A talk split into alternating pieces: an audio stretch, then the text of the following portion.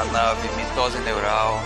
Eu sou o capitão Tiago Leite, o tecelão, e esta aqui é a minha tripulação. Olá pessoal, meu nome é Diego, o misantropo, e eu sou o piloto. Olá gente, eu sou o Diego Saraiva, o Wally. Eu sou tocador de flauta no bar em Tatuí. Esqueci o nome do bar. Mosais. Mosais ali. Eu sou o Werner, o Gnomo, e hoje eu não sou. É um binômio, é um binômio invisível.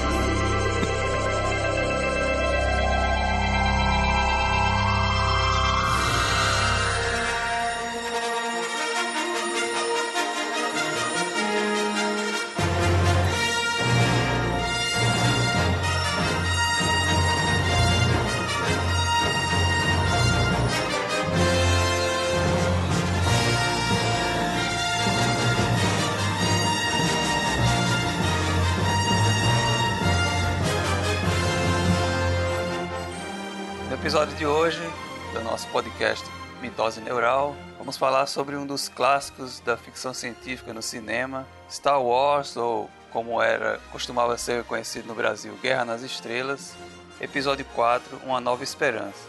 Que, embora seja o episódio 4, na verdade é o primeiro filme.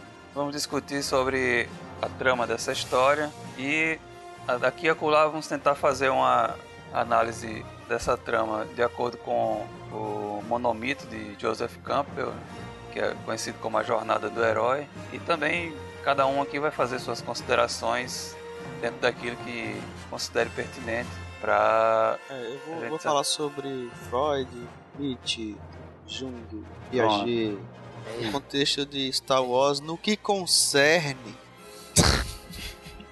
No que tange. A hermenêutica do tange sujeito. esse relacionamento humano incestuoso. é, Eita, não. Aí não, essa é a parte mais interessante. parte pornô.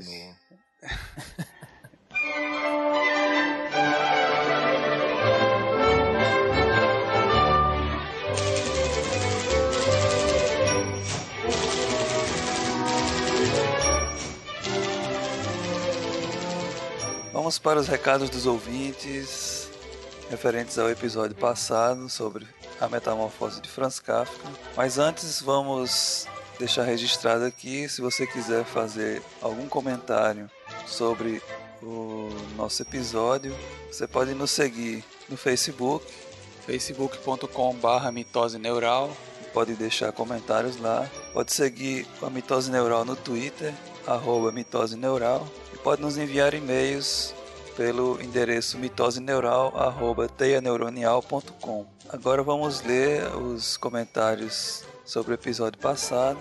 Aqui, primeiro comentário. Aqui também, do Fernando Luiz. É, aqui também tem prêmio F5. Enfim, first. prêmio F5, olha aí. Bom, é, é, felizmente para ele, né? Nós não temos prêmio F5. Quem sabe o Fernando Luiz não vai ser contemplado aí no, no futuro, né?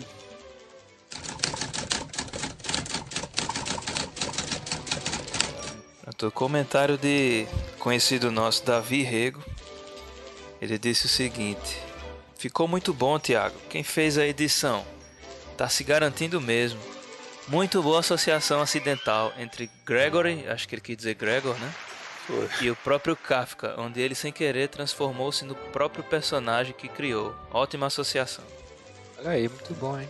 Ele gostou da, da associação que a gente fez, né? Do- da, da ironia do Kafka ter tido um fim parecido com o do personagem, né? E gostou da edição, né? Então, palmas para o nosso editor, né? Isso. Isso é um bom sinal, o pessoal tá gostando mesmo da, da qualidade da gravação e da edição, né? Exatamente. E esperamos que isso seja um motivador para nós mesmos também continuarmos a, É, isso pro primeiro episódio, né? Já tá tendo um feedback assim legal do pessoal, tá é motivador realmente. Então, temos aqui um comentário de Rossini, que eu acho que deve ser conhecido de algum, de algum Diego aí. É meu amigo, ele é amigão meu. É, ele é italiano, né, pelo nome. Não, ele é de Natal mesmo. Ele comentou no blog, né, ele disse... Muito massa a conversa de vocês. O Wally me falou há alguns anos na criação de um podcast. Muito bom que se concretizou. Não havia lido a Metamorfose. Li aqui, ouvi o pod e foi interessante vocês terem citado a indiferença com relação à saúde a partir da nova forma de grego. O inseto parece uma alegoria exacerbada do nojo que um parente pode receber tão logo difira do que sua família e sociedade esperam. É uma boa, eu acho que é uma boa leitura dele, não é essa aí? Acho que a gente, a gente não.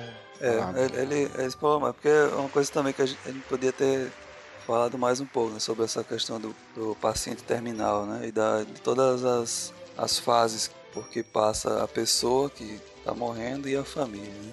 Pô, é também a leitura que ele fez de que talvez a, a, a família pensasse que esse que ele fosse uma coisa e ele foi outra, né? Não sei, não sei o que é. É, é todas essas leituras se complementam. Né? Aí ele continua aqui. Primeiro, quebra de rotina matinal, espanto, daí pena, indiferença, abandono, explosões psicológicas quando Gregor expõe-se na sala, humilhação pela empregada, fome, morte e alguém para lidar com um corpo que não nós. Apesar de pequena, um grande trecho da novela, antes do tumulto do aparecimento de Gregor na sala, é dele consigo próprio, no quarto, e uma nova rotina no resto da casa. Ele morre, ninguém derrama lágrima e o futuro vem à frente. Eu gostei porque Kafka transmite a mensagem da inutilidade e diminuição que um pode ter frente ao peso da família e da sociedade. Mas isso é talvez porque sou sociólogo, hehehe. Uma viseira talvez estreita, mas é uma opinião aí. Quando é o próximo podcast? É interessante ele falar sobre isso dele ser sociólogo, né? Eu sou da mesma área que ele, sou antropólogo e acho achei que a visão dele é bem válida, assim, que e se complementa com, com as outras questões que a gente colocou, né? E quando será o próximo podcast, esperamos publicar, né? Na verdade, nós já estamos no, no episódio seguinte, né? É, já estamos gravando aqui o episódio É, a gente ainda está decidindo a periodicidade do, do podcast, se vai ser semanal, quinzenal, mensal. né? Então, até a gente decidir e começar a, a produzir com frequência, a gente anuncia. Vocês vão ficar sabendo aí, né? É, a, gente, a gente vai avisar todos que comentaram né, diretamente para que eles acompanhem, né? E até para eles saberem que o comentário deles foi lido no, no episódio. Isso, exatamente. Importante isso. É, assim, até incentivar eles a voltarem a comentar, né? E, se possível, também, se gostaram realmente, até divulgar entre os amigos, né? Isso.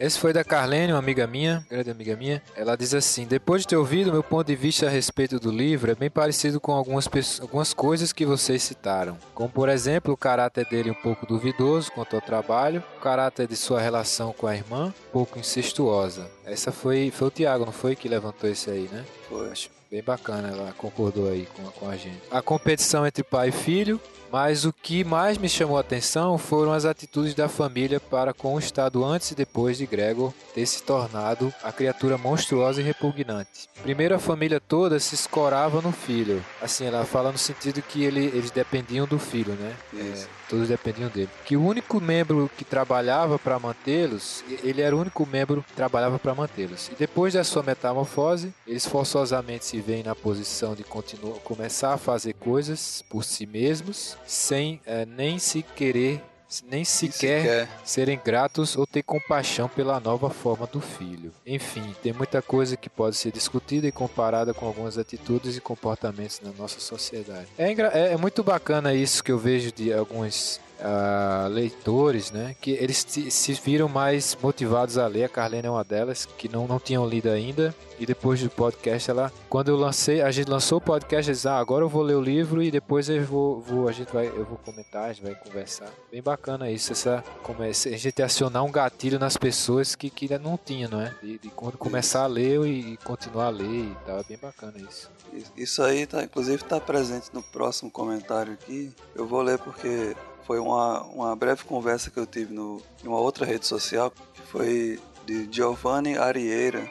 Ele, eu, eu compartilhei, né? Ele disse assim: Putz, não posso ouvir porque não li ainda.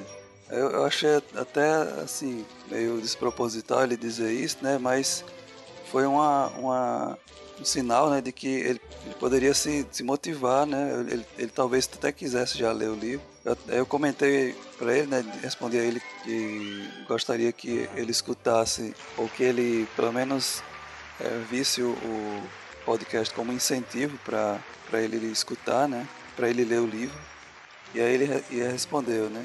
Com certeza o cast foi um grande incentivo. Vou correr atrás do tempo perdido e ler logo o livro. Parabéns a todos pelo podcast. A edição ficou realmente muito boa, mas discordo que o cast tenha ficado tão bom por causa disso. Ficou animal por causa do papo de vocês mesmo. Dei uma conferida no site como um todo e gostei muito também, reblogando já sua publicação. É, ele disse essa questão aqui sobre a edição porque eu tinha dito né, que ele, escutasse o, o, podcast porque a edição tinha ficado muito boa. Né? E ele disse que, que não foi só por causa da edição, foi por causa do papo mesmo. Então, então assim, ele escutou, né? Escutou e vai é, usar, usar isso como incentivo para ler o livro, né? Foi o que eu entendi. É, é, é muito bom isso. Muito legal. É, até pra pessoa que não conhece, né? Assim, tudo bem, a gente fez spoiler de alguma coisa ou outra, mas para algumas pessoas isso serve como incentivo para ler o livro, porque uma coisa é a gente comentar sobre o livro, né? Outra coisa é ter experiência de ler. Então, para ele, pelo visto, serviu de incentivo para ele ir atrás do, da, da, leitura que ele já queria, que foi o que eu entendi, já queria ter lido antes. Isso.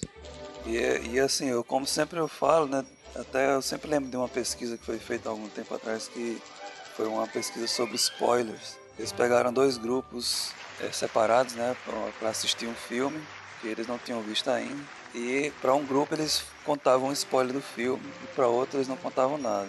E o que eles observaram, né, os pesquisadores, é que aqueles que sabiam dos spoilers, eles gostavam mais do filme do que os que não sabiam, depois que eles assistiam. É como se o fato deles já saber o que ia acontecer fizesse com que eles ficassem prestando atenção a detalhes do filme, tentando descobrir pistas sobre o spoiler, e eles acabavam aproveitando mais a experiência de ver o filme. Sim, tá, entendi. Então, então, assim, só para dizer que não que eu, que eu acho que a gente que a gente deva sempre soltar spoiler, mas o fato de você saber um spoiler não, não implica que você não vá aproveitar a leitura ou a, ou a, experiência de ver um filme. Né? Isso não, não estraga o, a experiência, ela pode até enriquecer às vezes. E no caso, como num livro desse, né, que inclusive é bem conhecido na cultura ocidental, né, a metamorfose. É muita coisa a gente já sabe assim por ter escutado falar, mas toda leitura que a gente faz sempre traz coisas novas. A gente sempre percebe coisas que não tinha percebido na primeira leitura, na segunda. É verdade. Só só o seguinte, tem pessoas que gostam da experiência de ter surpresas nos filmes, né? Então, spoiler às vezes pode prejudicar essa experiência. É. Mas são casos isolados, porque nem todos os filmes têm realmente uma surpresa muito grande que é, o spoiler estragaria, né? São poucos. É isso. É, eu, eu, já não gosto de spoiler, então é, é a coisa de cada um, né? É, já sou eu, do lado. Exatamente. Eu acho que assim, o, o, o, ideal né, na experiência de ler um livro ou de ver um filme é você ver uma vez sem saber de nada, e aí agora que você já sabe os spoilers, você vê de novo que é, é equivalente a alguém ter dito, né, o, o spoiler. E aí você, como você está vendo duas vezes, a experiência é ainda mais enriquecedora, porque você fica procurando, que nem quando, quando eu assisti Clube da Luta pela segunda vez, que aí você fica procurando pistas E aí, eu, eu acho que talvez eu tenha acabado de dar um pequeno spoiler sobre o Clube da Luta, mas. Mas enfim.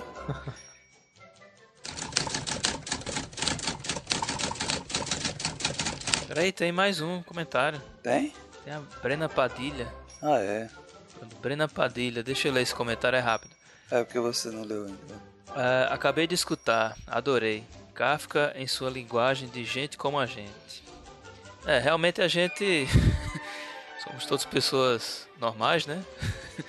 Ninguém aqui é especialista em, em literatura, então a gente usa uma linguagem qualquer pessoa usaria, né? Temos experiência de pessoas normais, então realmente a linguagem da gente fica mais próxima da dos ouvintes, porque com certeza especialistas em literatura não vão escutar o podcast sem criar uma crítica gigantesca. Quem sabe, né? Quem sabe. Mas, é, a gente faz o que a gente gosta, né? A gente fez uma leitura, deu nossa interpretação e acho que isso as pessoas se identificam, né? Com nossa análise leiga, porém é, bem intencionada, né? não sei dizer. Isso. Então é isso mesmo. Obrigado, Brena. Obrigado, Davi. Obrigado, Rossini. Obrigado a todo mundo que fez, é, colaborou com o comentário nesse episódio de estreia do nosso podcast. Espero que vocês continuem escutando. É, se possível, divulgue entre os amigos, certo? É, a gente pode também solicitar sugestões né, de temas. É, cria, depois pode criar um, um, um... Fórum. É um fórum, é. Para aceitar sugestões né? Ver o que, é que o pessoal gostaria de escutar. E é isso aí. Isso, todos os comentários contribuem para a gente melhorar né, e se motivar a fazer cada vez melhor o podcast. Exato. Isso, então vamos lá, que a força esteja com você. Até mais. Valeu.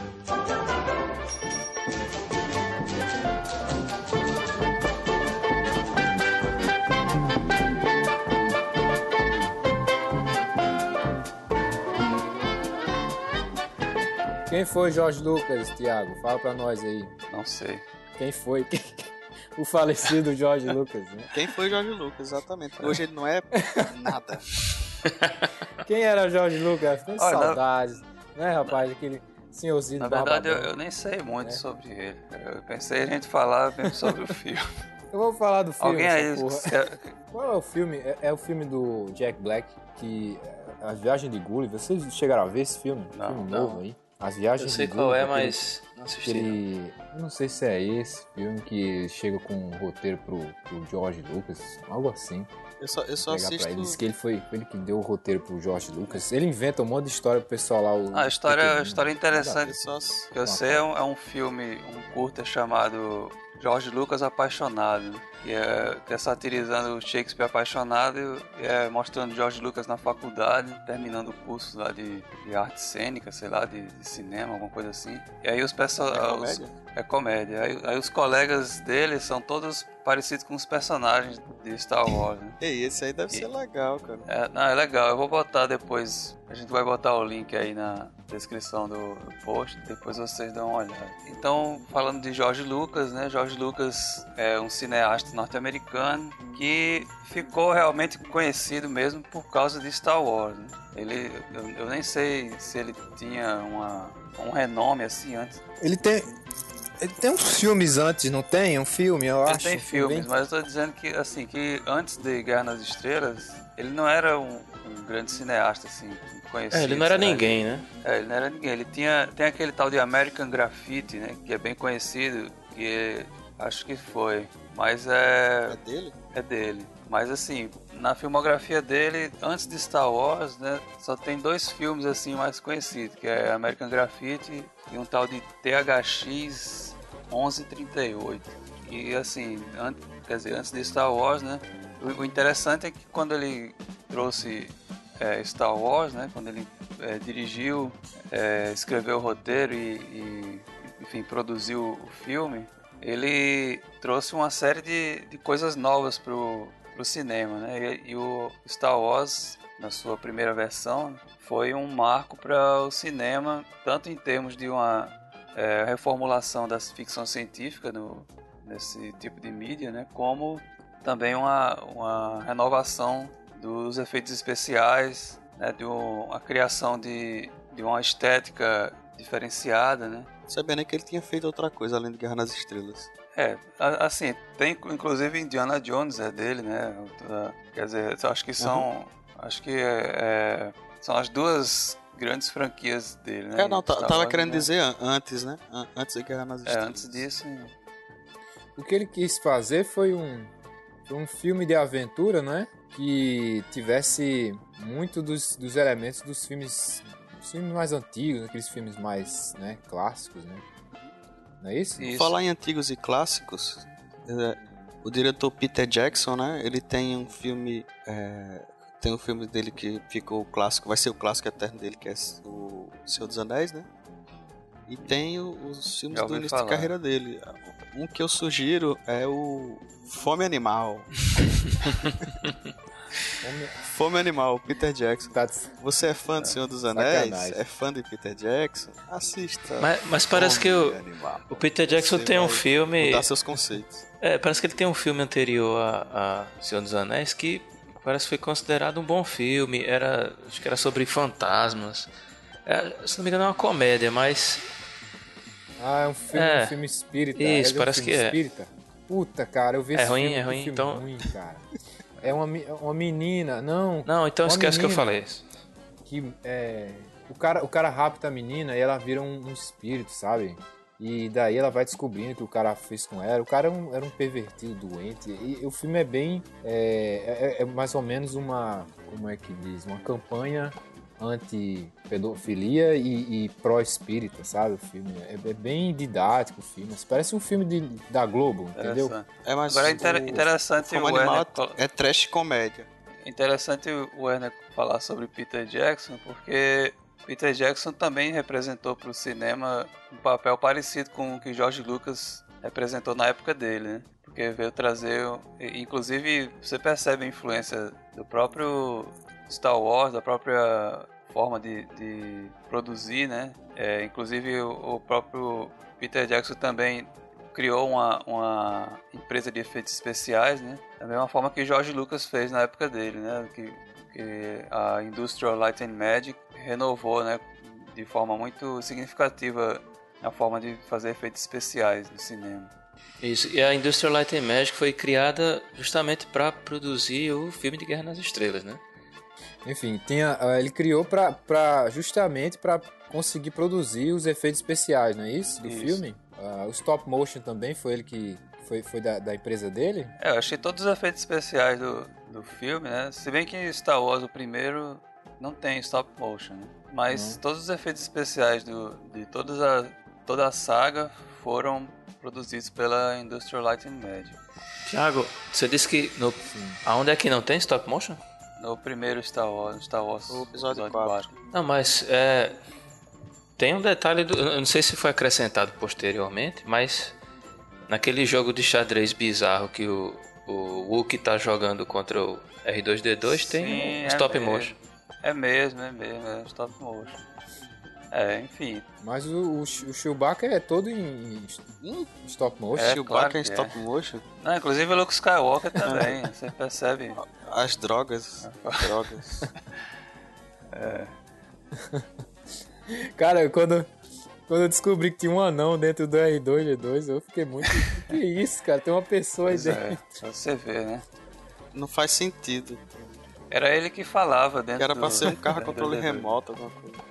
Inclusive nesse filme, nesse, nesse curta George Lucas apaixonado, né? O, o personagem que seria a inspiração da R2D2 é um anão, é, é como se fosse um anão africano que fala uma língua africana cheia de fonemas diferentes, né?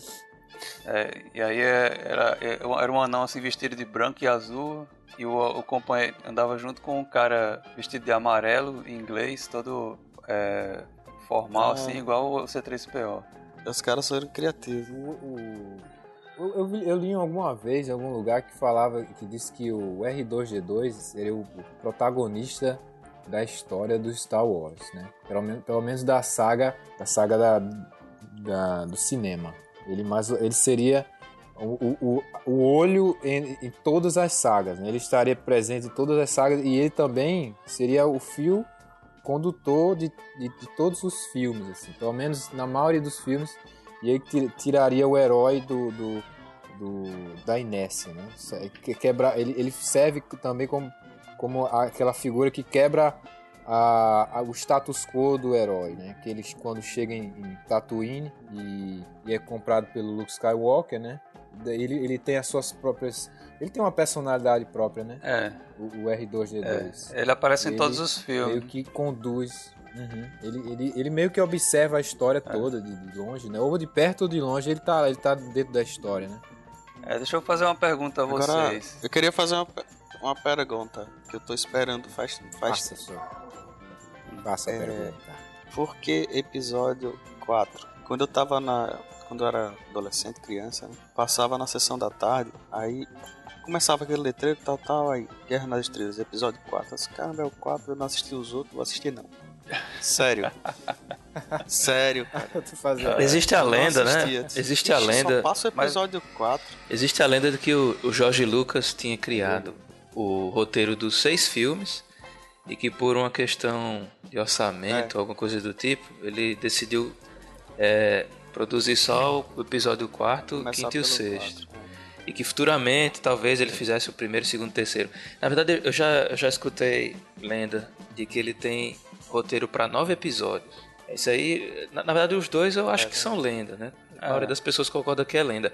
Que na verdade ele só tinha o daqueles três primeiros e talvez por questão estética, para dizer que a história já está bem avançada, colocou o primeiro como episódio 4, alguma coisa do tipo. Pode é, ser. Mas são só lendas, são histórias, né, que giram em torno da, da produção do filme. Mas aí o, o que que seria, o que que ele gastaria tanto nos episódios? É, aquele monte de lightsaber? É, é não, porque o, o, o 4, 5, 6 é mais no espaço, né? E o, os outros, se a história realmente tava, tivesse pronto como, ele, como era legado, é, teria que fazer os planetas, as casas, uhum. os prédios, Sim. né? De qualquer forma, do, do de qualquer forma, eu acho que lá. foi assim, em termos de da história, né, da forma como a gente aprecia os filmes, ficou perfeito o fato dele, dele não revelar inicialmente quem é Darth Vader, né? E de criar essa expectativa e de, e de ter a, o grande grande revelação no, no episódio 5, né? Que se, se você tivesse. É, você revelar. Contado, se você tivesse contado, se tivesse contado a história desde o episódio 1, não haveria, não teria havido esse impacto. É, mas isso eu, eu, também considero o seguinte. Tudo bem, ele pode ter feito a, o roteiro do episódio 1, 2 e 3 e não decidiu não produzir, mas como ele fez o 4, 5 e 6 e teve essa revelação do Darth Vader como pai do, do Luke Skywalker, ele quando começou a produzir é, os três rapaz, primeiros episódios, ele, ele readaptou e, e, e, fez do jeito que ficou, entendeu? É, spoiler, mas a gente tá entrando já, né? É, pô, a gente tá entrando ainda. nesse outro episódio. Ele fez... Não viu 5 ainda, pô. Esse, esse, é, esse episódio um, é, sobre, 3. é sobre o episódio 4. É, ele é, fez um 2 ou 3 é, para destruir tudo que ele tinha construído antes. É. Só para isso que ele Bom, fez o um que, o, que eu, o que eu sei, assim, pelo menos é o que se alega, né, mais oficialmente, é que é, o Ernie estava falando aí da questão do episódio 4. Quando foi lançado inicialmente Star Wars, o nome do filme era só Star Wars. Né?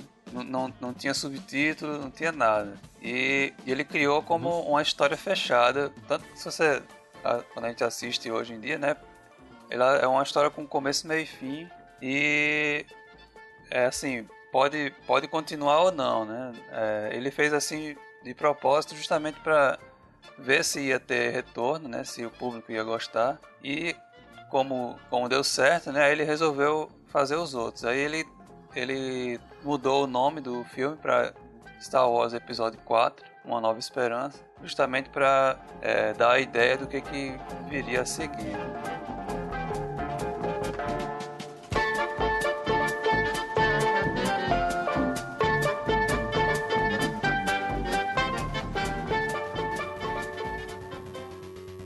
É, eu, vou, eu, quero fazer uma pergunta a vocês. O que é que Star Wars significa para vocês? Assim, o que, o que, que, que esse filme, essa saga, para cada um de vocês, o que, que ela tem de significado? O que, que ela representa é, enquanto é, filme, enquanto franquia, enfim, enquanto parte da, da cultura ocidental?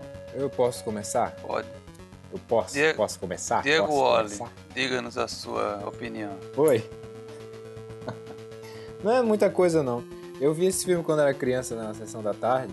É... Eu também, como Werner, eu não entendi assim, pô, por que o episódio 4? Porque quem é essa menina, essa, essa princesa Leia, e, e por que, que o filme começa no meio, entendeu? Eu não entendia muito, mas a gente. É, é, essa parte política eu não entendia. A gente, quando era criança, eu gostava muito da parte dos lasers, da, da, das lutas com, com espada e tudo. Era, era o que a gente prestava atenção quando era criança, né? Agora eu fui rever o filme e assim, o filme, cada vez que eu revejo, ele parece bem mais claro para mim as coisas, né? A parte política, a parte do. É, porque não é tão simples assim. O universo não é tão simples Star Wars, né? Por que, que, por que, que eles são rebeldes, né? Por que o Império é daquele jeito? Por que o Darth. A, a, será que o Darth Vader e o Imperador Palpatine, será que eles são maus mesmo, né? É, a gente fica pensando essas coisas hoje, quando não era quando era criança a gente não, não, não pensava essas coisas, né? Eu acho que talvez por isso que o, o George Lucas tenha escolhido começar pelo 4, por, porque eu acho que começando pelo 1 não, não seria um filme mais parado, um filme mais de, de origem, enquanto que o 4 ele, ele tem muito mais ação, muito mais laser. E como é um filme bom, né? O episódio 4 é muito bom. Muito bem. Então, é Diego isso. Misantropo, o que, é que você diz sobre Star Wars? Ah, assim, eu considero um filme muito bom, me lembra muito minha infância. Eu lembro que nosso pai colocava pra gente assistir, não sei se você lembra de assistir em casa. Sim. É, o pai sempre gostou de filmes assim de ficção científica, de aventura, né? Então lembra um pouco a infância da gente. É um filme bem heróico, né? acho que até um, um pouco inspirador na, na, assim, nas suas limitações, né? Não é um filme é, que eu posso dizer assim é, tão moderno, né? bem datado o filme, mas é, eu considero um excelente filme. Né? Eu acho que é uma franquia que deu certo. Eu acho que qualquer coisa que lançarem de Guerra nas Estrelas eu vou ter vontade de assistir por conta da, da trilogia original e esse episódio 4 que eu tá falando é o primeiro, né? Mas já estendendo um pouco para a trilogia. É, eu acho que é um grande filme que com certeza está na minha lista de preferidos. Muito bem. E você, Werner? É, para mim é o seguinte, o, o Guerra nas Estrelas não foi uma coisa marcante na minha vida, não tem uma representatividade assim. É, é um, um dos a trilogia original, né? São alguns dos melhores filmes que eu já vi, mas não passa muito disso não. Não é como, pronto, para mim um, o Robocop, o, a trilogia do De Volta para o Futuro, eu, eu tenho um, um sentimento muito mais profundo do que em relação a Guerra nas Estrelas. Talvez o que vocês sintam por Guerra nas Estrelas eu, eu tenha por De Volta ao Futuro, tá entendendo? Quando eu assisto Robocop eu acho muito mais legal do que quando eu assisto Guerra nas Estrelas hoje em dia, tá entendendo? Então, pra mim é um filme excelente, como Diego, eu também quis sair de Guerra nas Estrelas. É, eu vou assistir porque é, eu gosto do, do, da história, gosto do tema, né? Tenho a esperança ainda de que ele se recupere, né? Porque pelo amor de Deus, né? É, talvez agora nas mãos da, da Disney, né? Eu não sei, a Disney nunca fez. É, não, não tem feito mais besteira, né? Talvez eles consigam recuperar. E ainda mais com aquele J.J. Abrams, que tá em alta aí também. Talvez ele consiga fazer um filme bom. É. A Disney vai fazer um crossover com Vingadores. Porque ninguém sabe qual é, qual é o ano de Guerra nas Estrelas, né? O ano da história, então. É, muito tempo atrás. A saga de Thanos aí, eles vão, eles vão encontrar um Jedi no meio de um planeta qualquer. Duvido não. Eita, spoiler. É, spoiler. Isso, isso, não foi revelado na, na, imprensa ainda. Bom, então, é, assim, o que eu também, também tenho a dizer sobre Star Wars, né, que tá, como o Diego falou, né, Diego Misantropo falou, a gente assistia quando criança, né, é, nosso pai gostava muito, eu, eu lembro ainda assim da, de cena, de ver, ainda tem na memória, né, cenas dos, dos três filmes, né, da trilogia e sempre foi uma coisa é, marcante para mim, assim, como uma história é, de fantasia, né, essas histórias que a gente conta para as crianças, é, para mim, assim, é a, a, grande aventura, né, da, de, de fantasia da, da minha infância, acho que era Star Wars, toda a saga Star Wars. E teve um impacto, assim, para mim, é, até hoje, né? Porque muitos, muitos dos filmes de ficção científica, até como o Werner falou aí, Robocop, De Volta para o Futuro, posteriormente Jurassic Park também teve um impacto grande em mim. Assim, é, todo essa, esse interesse por ficção científica acho que se deve em grande parte à, à relação com, com Star Wars, né? E tanto que até hoje ainda, ainda é uma franquia que para mim é influente assim na e como também Diego Wally falou, né? Cada vez que a gente assiste aparecem coisas novas. Né? É, é uma obra que, que tem muita coisa a dizer e você só vai conseguir extrair mais dela se você rever de novo, com novos olhos, com nova experiência. Né? É, enfim, é, coisas que, que a gente não percebia quando era criança, a gente passa a perceber agora e passa a refletir. Né? Mas enfim, é isso que eu acho que significa Star Wars.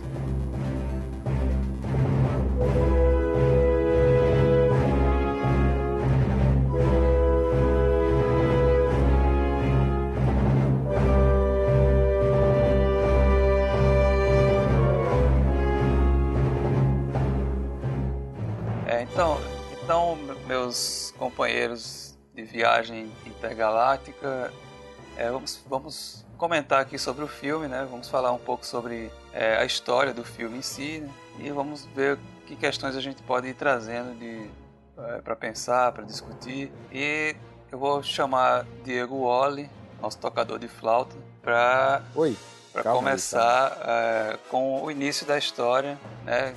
Olha só, temos dois robozinhos que caem em Tatooine, não é? Agora eles caem em Tatooine por quê? Porque a sua nave foi invadida pelo Império.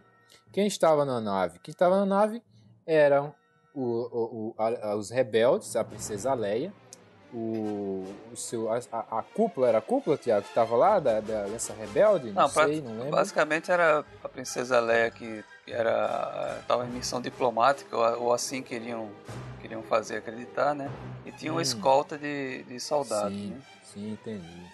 E foi abordado pelo, pelo um Star Destroyer, não é? Da, da, do Império, onde tinha o, onde o Darth Vader invadiu a nave e prendeu a princesa Leia.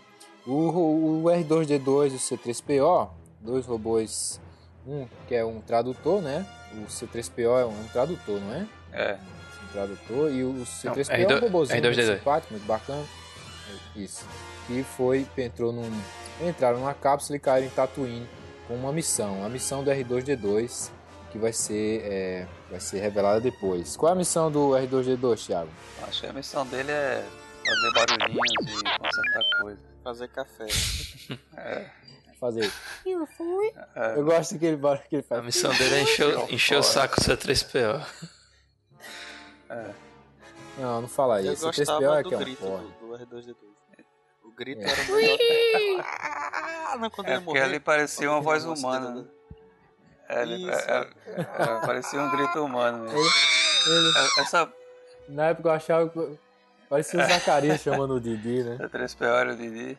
Didi! Então, essa parte do, do filme, né? É onde se apresenta o contexto da história, né? É você você tem ali no início logo um letreiro falando, resumindo o que está acontecendo. Existe um conflito entre o Império Galáctico e uma aliança rebelde. Mas assim, como é o, o quarto episódio né, de, uma, de uma série de, de, de seis episódios, então a gente está meio perdido assim, não sabe exatamente o que está acontecendo, que império é esse, né, quem é essa aliança. Mas a gente percebe que, que há um, um império que tem uma força militar, né, que tem uma que está se impondo e que ainda existe uma resistência a esse império, né? Que é ali representada pela princesa Leia e contraposta à, à figura de Darth Vader que aparece como representante do império. Uma coisa que eu, que eu acho interessante nessa na cena inicial do conflito em que os, os rebeldes estão enfrentando os, as forças imperiais, né, é que os soldados é, Stormtroopers e, e, o Darth Vader, né, eles usam armadura e máscara, enquanto os os soldados da rebeldes eles não usam máscara, eles mostram o rosto. É como se a força. E o, a força balde na cabeça. Oi? Um balde na cabeça. Não, só, né? só um parênteses antes de você continuar. O que é que quer dizer Stormtrooper? Stormtrooper é patrulheiro da. Tropeiro da tempestade. Patrulheiros da tempestade. É, esse termo ele vem de um, de um, do exército alemão, né? Existiam. Um, no, no, exército alemão existia uma, uma tropa que é, cujo nome, tra traduzindo para o inglês, é Stormtrooper. Ai, que interessante. Uhum. É, porque, porque aí já também... Agora você já sabe. Inclusive, é, é uma, identidade... Porque caracteriza... A identidade visual do, do, do, Exército do Império lembra um pouco a do, do Exército Nazista, né? A roupa dos oficiais. É, dos alemães, né? É, é dos oficiais, é. E também já, já caracteriza um... uma, uma, identidade assim de, de vilão mesmo, né? De, de vilões que querem conquistar tudo, conquistar o mundo, como os nazistas queriam conquistar toda a Europa, né? Já cria uma, uma, uma identidade para eles, assim, que já nos causa uma, uma aversão, né? É, acho proposital. Né? É, mas, mas o, o Darth Vader, ele foi inspirado no, nos samurais, né? A armadura do capacete Sim. do samurai, né? Sim, formato, né? Sim, Parece. É, sabe de luz é como se fosse a, a, a katana, né? É, é como se fosse uma, uma, Como se um artista fizesse uma versão estilizada, moderna, da máscara de um samurai, se você prestar atenção. A, é. a boca, os dentes, tá entendendo? Isso. Isso. É, a, ge- a gente vê muita, tradicional. muitas inspirações no- na, na estética do filme, né? Inclusive, é, primeiramente com o, o uniforme dos, dos soldados, né? Que parece muito com do exército é, alemão, nazista. Tem essa identidade do, do vilão como um grande guerreiro, né? O samurai inspirava muito muito pavor, né? Aquela roupa, aquela máscara. Acho que tem, tem muita máscara que o samurai usava que era um rosto raivoso, né? Ué, acho que você vai lembrar. É, como se fosse um, um rosto de uma pessoa demonstrando raiva, muito ameaçador. E a identidade do Darth Vader já era para passar realmente esse medo, né? De um, de um cara para você temer. Inclusive o Darth Vader, né, ele é identificado, chamado muitas vezes como Lord Vader. E esse Lord, né, que remete à, à ideia de um senhor, de um senhor feudal, que também é tá ligado à, à figura do guerreiro samurai, né, que era um era não era, era só era não só um, um guerreiro, como também um líder é, militar, né? E, é- e justamente é, quando você faz essa relação entre entre Darth Vader e um, digamos, um daimyo, um shogun, né? Ele tem essa, ele traz consigo essa força, né? E essa, esse poder, né? Que impõe respeito, impõe medo. E, e Eu, eu vi uma matéria na super interessante. Diz aí, Thiago. Não, é só para completar uma coisa que eu estava falando, os, o Império, né, os, as forças do Império, os soldados, eles usam máscaras. Né? E essa imagem inicial do, do Império como usando máscaras, quer dizer, escondendo a identidade, né, ele, ele é bem significativo, porque a força imperial ela é uma coisa impessoal, assim, ela, ela, ela faz, faz sumir a, a individualidade dos daqueles que formam, fazem parte dela. Né? Quer dizer, ela, ela suprime toda a diversidade, enquanto que os, os soldados da, da rebelião eles mostram o rosto e você percebe que eles são seres humanos, hein, indivíduos, e que existe aí uma relação entre, é, por um lado, a busca pela liberdade, que é o que os rebeldes querem, e a imposição de um, de um regime totalitário, né, que é o que o Império quer. Acho que mostrar o rosto é mais para também para desmilitarizar, né? Ficar aquela coisa tipo soldados versus guerrilheiros, né? Sim, também é- pode ser. A intenção dele foi deixar, acho que foi deixar a coisa tipo se inspirou no, no- nas revoluções que já aconteceram, né? Sim. Até o- o- os rebeldes, eles usam uma, a cor, se eu não me engano, laranja, né? Que é mais puxado assim para é uma cor próxima do, É, do os- vermelho, Os pilotos, os pilotos usam, usam roupas ver- é, usam laranja. né? É. só os pilotos, né? Eu acho.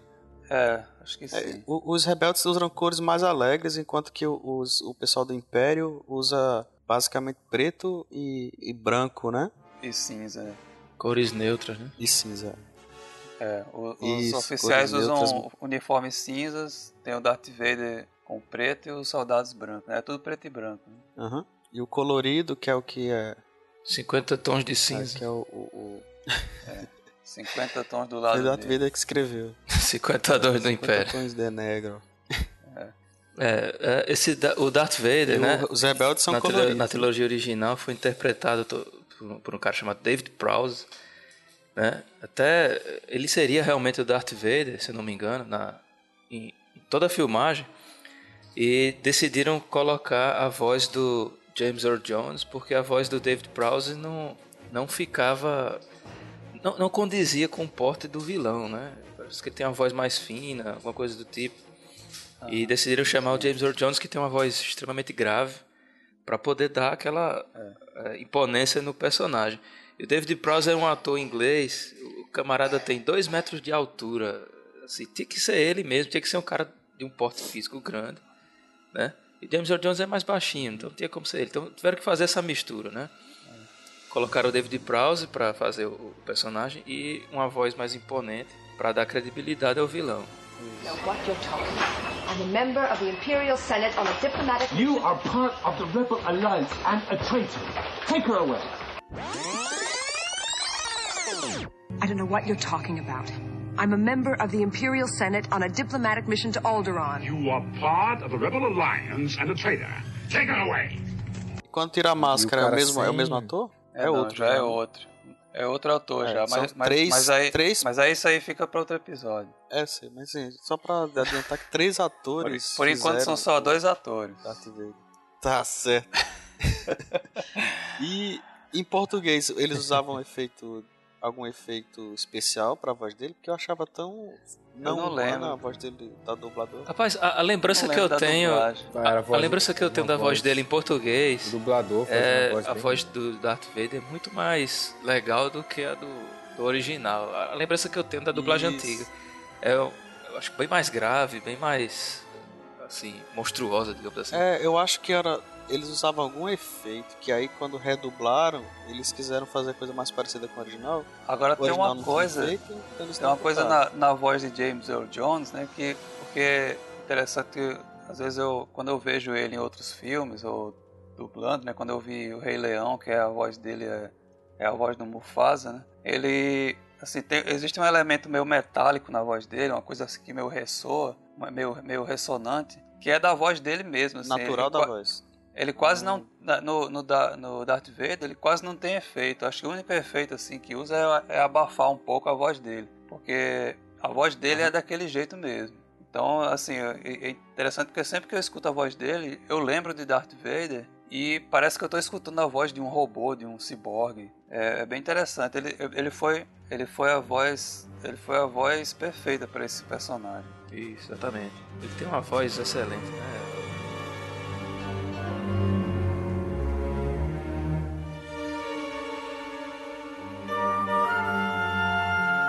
Só uma, uma coisa aqui sobre a primeira cena, né? Que é a abordagem da nave diplomática pela, pelo cruzador imperial, né? Aquelas, eu lembro que quando eu assisti essa, o filme pela primeira vez, eu lembro ainda criança, vendo essa cena em que aparecia o Destroyer, e aquilo era impressionante pra mim, né? Hoje em dia é menos, assim, mas era impressionante como ele mostrava de cara uma diferença de dimensões muito grande, né? A, a navezinha pequena e uma nave gigantesca. E a nave é, imperial aparecia só a ponta, né? Ia se revelando, revelando e parece que não acabava nunca a nave. A- Era para dar a impressão de uma coisa imensa mesmo que não, que não terminava nunca. Inclusive no, no Mas no Spaceballs é melhor, que a nave é maior. Exatamente, Eu ia isso que eu falar isso. falar. No, no Spaceballs eles fazem uma sátira disso, né? Colocam uma nave que não acaba nunca, parece que está acabando e não acaba, e, e é, é, é bem esse sentimento de uma coisa gigantesca. É, outra coisa também que tem no Spaceballs que eles satirizam na cena inicial, né? É que quando começa o filme aparece capítulo 11. Quer, quer dizer, na- quando, quando o pessoal. Tiago, é, só explica aí pra quem tá escutando o que é que é Spaceballs. A Spaceballs, que em português no Brasil foi é, traduzido como SOS, tem um louco solto no espaço.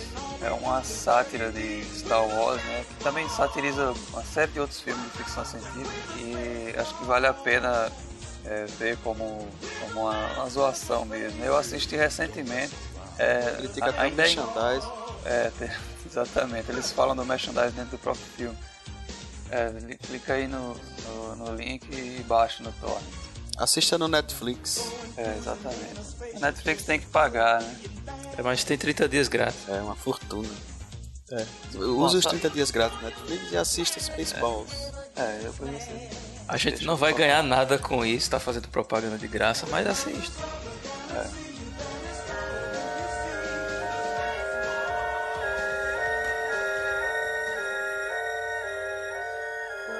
Os, os robôs que recebem a missão da Princesa Leia, né, eles são é, jogados, ou eles se jogam né, para fora da nave, numa, numa nave auxiliar, nu- numa, aliás, numa cápsula, uma cápsula, Uma cápsula, de escape, cápsula. né, de escape pod, e eles vão, vão parar num planeta. Só que é, uma coisa que é interessante nesses robôs, né, que no começo eles aparecem como assim, ele- eles estão meio perdidos dentro do conflito, né? São assim, aparecem como é, até como um alívio cômico, é uma, uma personagens assim, digamos que em primeira instância poderiam ser considerados como personagens secundários, né?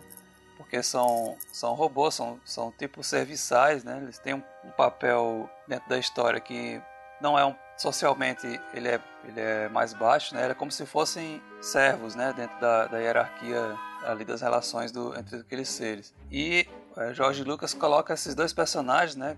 que, é, que são, são socialmente mais de nível mais baixo, como tendo uma importância grande para a consecução da trama, né? E acho que isso é uma coisa também que vai depois vai aparecer em outra, de outras formas na, na história, que a gente vai comentar depois, né? Mas aí você já vê assim uma, uma quebra um pouco da, daquela expectativa assim de que vai que um herói, né, ou alguém com, com força e com poderes, né, que vai é, empreender essa o início de uma de uma jornada, né? Mas na verdade são dois, só dois robôs ali meio atrapalhados que têm em mãos a eles vão, são o fio condutor da Isso. história. Inclusive né? eles têm Vão dar, vão, dar, vão dar o início, o start da história, assim, é. com eles. Eu vi uma matéria na super interessante que falava sobre o Guerra nas Estrelas e como a, história foi, foi montada e, e, e explicando os personagens, é, como o, o George Lucas pode ter se inspirado para cada um dos personagens, né?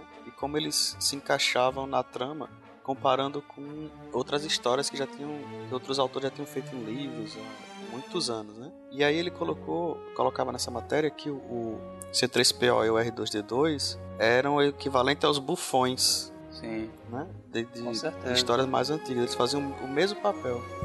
Isso. Eles Robôs têm um papel corte. parecido com Timão e Pumba Rei Leão.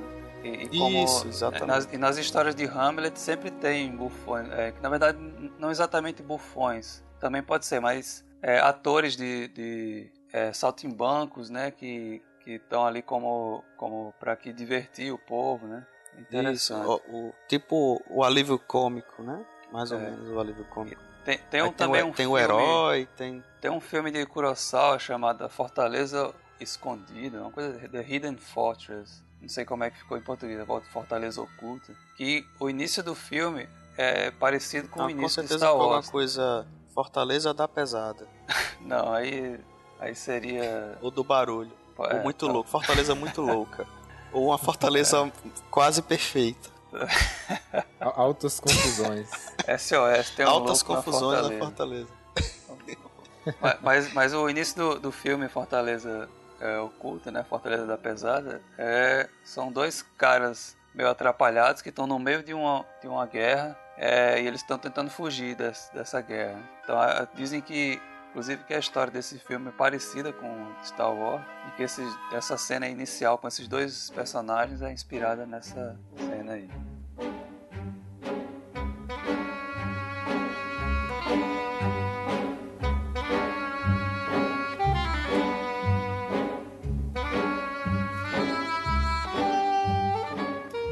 Quando, é, quando ele sai da casa dele para procurar o, o R2D2, o R2D2 foge. Vai, vai procurar o Ben Kenobi, que é a missão dele. Ele tem uma missão e vai, vai cumprir essa missão.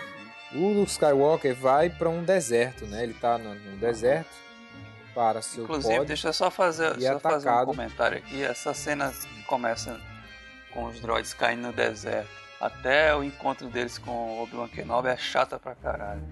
Ou cena demorada da porra. É, é característica dos filmes de filmes antigos, o, a, as cenas serem mais demoradas, né? Demorar um pouco mais para acontecer alguma coisa. Eu acho que isso, de certa forma, embora a gente considere um pouco chato hoje, na época era considerado normal e era até essencial para criar uma, uma tensão no filme. Eu não digo nem tensão, mas criar um ritmo é, que dê alguma credibilidade pro filme.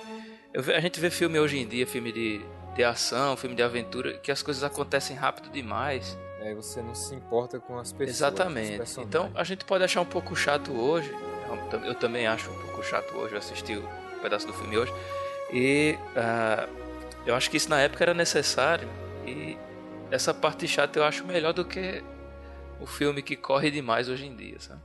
É, agora assim, eu, eu, quando eu falo isso também eu me lembro do, do seguinte. A minha memória do episódio 5, né, que é o seguinte, é de que ele é menos chato, assim, ele, ele parece que as coisas acontecem de maneira mais dinâmica. Então, assim, ou o cinema estava evoluindo e, e, mudando, né, de um filme para o outro já houve essas mudanças, ou então também tem a questão da, da direção de Jorge Lucas, né, que ele também às vezes é meio atrapalhado na direção da, dos filmes, e que deixou assim, ele, essa cena inicial no deserto poderia ter sido um pouquinho mais rápida, sei lá. Ou, ou não, né? Pode ser que, é. que seja realmente proposital para que, que se cria essa expectativa, né, de suspense, né, o que, que vai acontecer agora, né? Eles estão perdidos ali. É, no na Jornada do Herói, que é o livro que a gente vai citar muito aqui, do Joseph Campbell.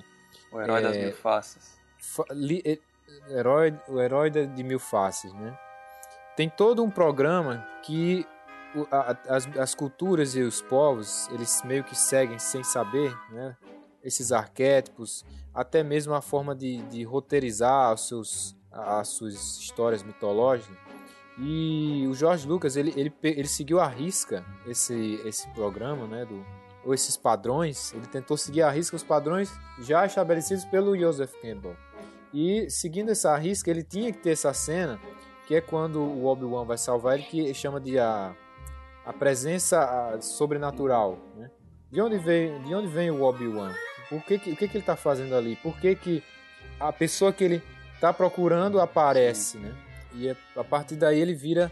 É, já, já seria a ajuda sobrenatural que o, George Lucas está incluindo Sim. no filme. Isso, é, essa, a figura do, do Obi-Wan, ela me lembra muito a figura de Gandalf no Hobbit, né? Que é justamente esse, esse elemento inclusive a própria figura mesmo do velho com a barba, né? Que chama o, o chama o herói né? para aventura, né? E o Obi ele, o Obi-Wan, ele, é, justamente, nos dois casos, tanto no Hobbit quanto no Star Wars, né, a figura do, do herói ali, que ainda está imaturo, né, no caso, num caso o Luke, no outro o Bilbo, eles estão sendo chamados, né, para cumprir um, um, certo destino que eles têm, né, que o, o mentor enxerga nele, né, um potencial, e indo nessa questão aí da, do esquema da jornada do herói, né, eles se recusam, né, eles se, eles se recusam, mesmo é. querendo ir, eles se recusam e, e e, e, depois enfrenta uma, uma situação crítica que o obriga a seguir seu destino, né? que é,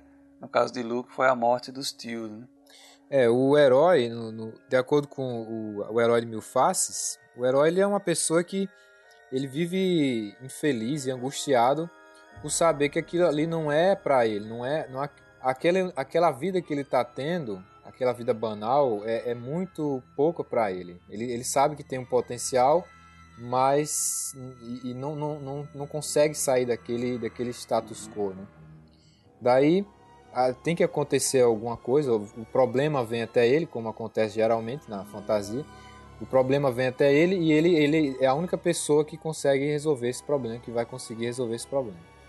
Daí ele sai desse estado, estado da, da recusa e vai vai para vai para a jornada, né? E deixa eu fazer só um, um, um comentário aqui como curiosidade.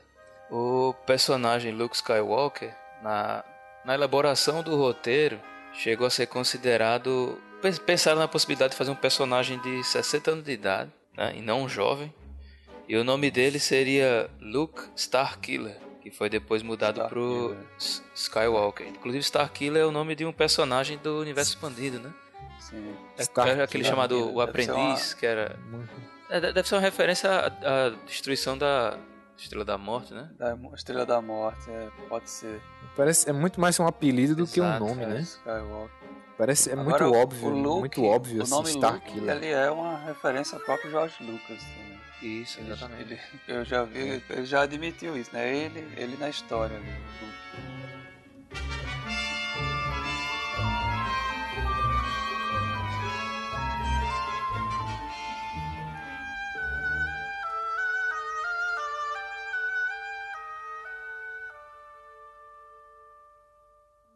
Daí o, o Luke com o Obi-Wan Kenobi já viram amigos, né? Eles, o Luke descobre qual é a missão dele. Ele sabe que tem uma, uma, uma princesa para salvar, uma coisa bem clichê, né? Uma princesa para salvar. O Obi-Wan insiste que ele vá com ele, porque ele tem um potencial, tem uma, ele sente a força no menino e sabe também do passado da, da família dele, né? Que ele é filho do, de quem uhum. é e que, e que ele tem que ir com ele para que resolva esse problema da, do Império. E o Luke ele resiste, não quer ir para ficar cuidando da fazenda e tal, e quando ele volta os pais Isso. são mortos. Os tios. Os tios. É, é interessante que quando o Obi-Wan fala que revela a Luke, né, que o pai dele era um Jedi e foi morto por Darth Vader, você já cria aí uma relação entre Luke e Darth Vader. Né? Quer dizer, é, Luke se ressente por não ter, não ter conhecido o pai. E como Darth Vader é o assassino do pai, ele já, já cria um, uma ligação, né? Você já pode esperar, por exemplo, que ele talvez queira se vingar do Darth Vader, que ele é, que o destino dele talvez seja é, inverter isso, né, e matar o Darth Vader para destruir o Império. Eu fico pensando se o Obi-Wan tá sempre testando o lado negro, o lado obscuro, escuro, né, o lado sombrio do, do Luke Skywalker. Nessa hora que ele fala que o Darth Vader matou o pai dele, eu fico pensando, será que ele tá, ele tá cri querendo criar esse espírito de vingança no Luke para que motive o menino a, a seguir na, com a jornada e, e ver se ele mesmo ele, ele quer seguir esse, esse ideal de vingança e, e, e, lado escuro, não é? Lado sombrio ou não, né? Eu, talvez eu, o Obi-Wan, assim como o Yoda, eles ficam testando esse, essa coisa do. Será que ele, ele, ele tem mesmo esse potencial? Será que ele mesmo é ele mesmo essa pessoa que vai salvar uhum. é, todo mundo do Império, a galáxia do Império? Mas ele pode se juntar ao, ao pai dele e ficar a coisa pior ainda. Eu acho que eles têm esse receio, né? Do sempre tem um receio que o, o Luke ele, ele seja a pessoa certa, mas que também ele não possa ser. Talvez por isso ele, ele esconda que o, o Luke é o, é o filho do Darth Não, mas ele não é filho do Darth Vader, não. Tá inventando. Olha o spoiler. É, eu, eu, eu, na minha opinião, eu, eu, acho, eu acho que o, o, o. Acho que isso aí não tem nada a ver, não, sabe? Acho que de início. Acho que de início George Lucas fez o roteiro. Não pensou nesses detalhes, não. Ele colocou. Eh, vai ter essa questão. Eu vou entrar, eu vou entrar em spoiler aqui do, do, do quinto filme, mas eu tenho que defender minha, minha ideia. É, acho que de início ele pensou realmente, não, Obi-Wan realmente conheceu o pai de Luke Skywalker, Darth Vader matou o pai de Luke Skywalker, e depois é que veio essa história de, de, de Darth Vader ser o, o, o, pai dele. Então acho que ele realmente não estava testando nada, não. Ele falou realmente, ó, oh, seu, seu pai foi morto por Darth sei, Vader. Eu, eu acho que pode. Eu acho que assim, eu tendo a, a, acreditar que ele já tinha a ideia de que Darth Vader era o pai de, de Luke, até porque tem alguns elementos que, que, se, que se encaixam nisso aí, no primeiro filme, né? Inclusive já falam-se né, uma interpretação dos nomes dos personagens que Darth Vader é, significa Dark Father, né? E, e existe um, algumas coisas assim, os olhares, né? A forma como Obi-Wan fala para Luke é como se ele estivesse escondendo alguma coisa mesmo. Mas acho que isso aí, por enquanto, não, nem importa tanto. É, é, isso que, que Diego Wally falou sobre testar, eu acho que isso aparece muito mais com Yoda. Yoda é quem realmente põe à prova é, Luke né, nessa questão da, do, da escolha pelo lado bom ou lado ruim, né? E eu acho que o Obi-Wan, ele é muito mais encorajador, assim, do que realmente alguém que esteja testando, assim, a forma como ele aborda Luke é muito mais otimista, assim, dele realmente encorajar o, o jovem, né, a seguir o caminho certo. E acho que não tem muito elemento assim de dele. Ele lembra mais o Morpheus de Sim, Matrix. Que né? acreditava é, fielmente, né? Cegamente, cegamente, no, no cegamente. Ah, é verdade, é verdade. Tem razão. E, e por, por outro lado, fazendo uma, uma analogia com Matrix, né? A Oráculo é quem colocava as dúvidas, né? A Oráculo seria o Yoda no, do, do Luke. Ela, ela é quem colocava em dúvida o que Neo acreditava, né? Ou seja, tem uma analogia aí. Primeiro existe um elemento encorajador, que se não houver também o herói pode desistir facilmente, né? E depois é que ele vai ser testado realmente qual é o, o lado dele, né? Qual é o caminho dele.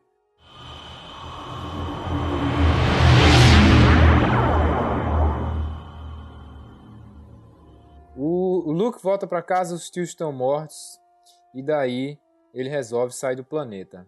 Enquanto isso, a princesa Leia está sendo é, tá sendo interrogada pelo Darth Vader para dizer onde fica a, a, a, Aliança Rebelde. Como ela não diz, o que, que ele faz? Explode o planeta dela, né? Por que não? Vamos explodir o planeta? Vai é. falar não? Sua vaca. Ele explode o planeta dela. Mas ela entrega onde está a Aliança Rebelde, né? ela mente, não sei, ela mente, ela mente onde, tá, é. onde fica. Ela mente onde fica o onde fica a, a, o local da Aliança Rebelde, mas ainda assim o Darth Vader é malvado, ele é muito malvado. Bichinho. Ele explode. É um é malvado. Isso, ele é um, sofreu muito na é vida. Rude. Ele é, é rude, ele é rude, é grosso. Aí explode o planeta. Cara, quando ele explode, quando ele explode o planeta dela, a, a cara que ela faz, porra, eu, eu tinha, eu tinha caído no chão, cara. Se eu fosse uma mulher, eu tinha caído no chão gritando: Meu Deus, você explodiu meu, pla- meu planeta. Como assim? Ela, ela só faz. Ela só faz uma careta só, cara. Eu fiquei, como assim, mulher? Explodiu teu planeta, É, porra. Carrie Fisher, né? pô? Ela é, só- ela é pescadora, né? Ator, atriz. né? Se vocês perceberem, na verdade, que, quem ordenou a destruição do planeta eu é, foi aquele generalzinho velhinho Moff Tarkin. que é, e, Ah, e é o o Darth. Vader, o Darth Vader nesse filme, ele não é tipo, não é o, chefão ali, não é o fodão. Ele obedece a esse cara, né?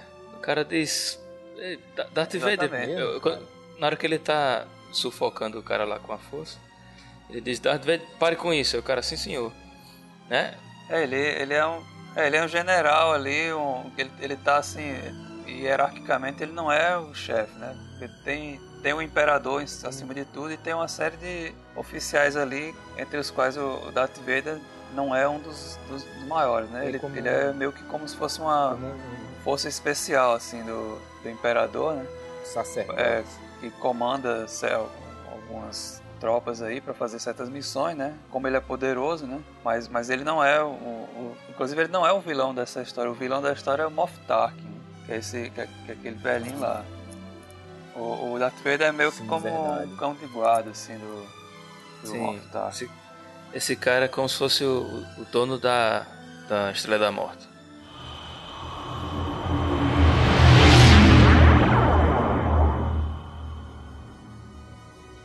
É no bar que eles conhecem o, o Han Solo, é lá É. no bar, né? Sim. ou não? Quem é o Han Solo? Fala aí, Thiago. Bom, o Han Solo é um contrabandista, né? Um, um- espécie de um marginal que vive, fa- faz serviços por dinheiro. né? Tem uma nave muito rápida e o objetivo de Obi-Wan de se encontrar com ele é pedir uma, um transporte seguro até Alderaan, né? E, e oferece lá uma quantia para ele. Inclusive oferece bem mais do que o que Han Solo pede, né? 15 Ele, mil. ele- exatamente. É, na verdade, ele, ele pede 10 mil É 10 e o mil? Obi-Wan disse que vai pagar 2 mil de adiantados e 15 mil na chegada. Sim, nunca vi esse dinheiro. né? Ah, ele vê, pô.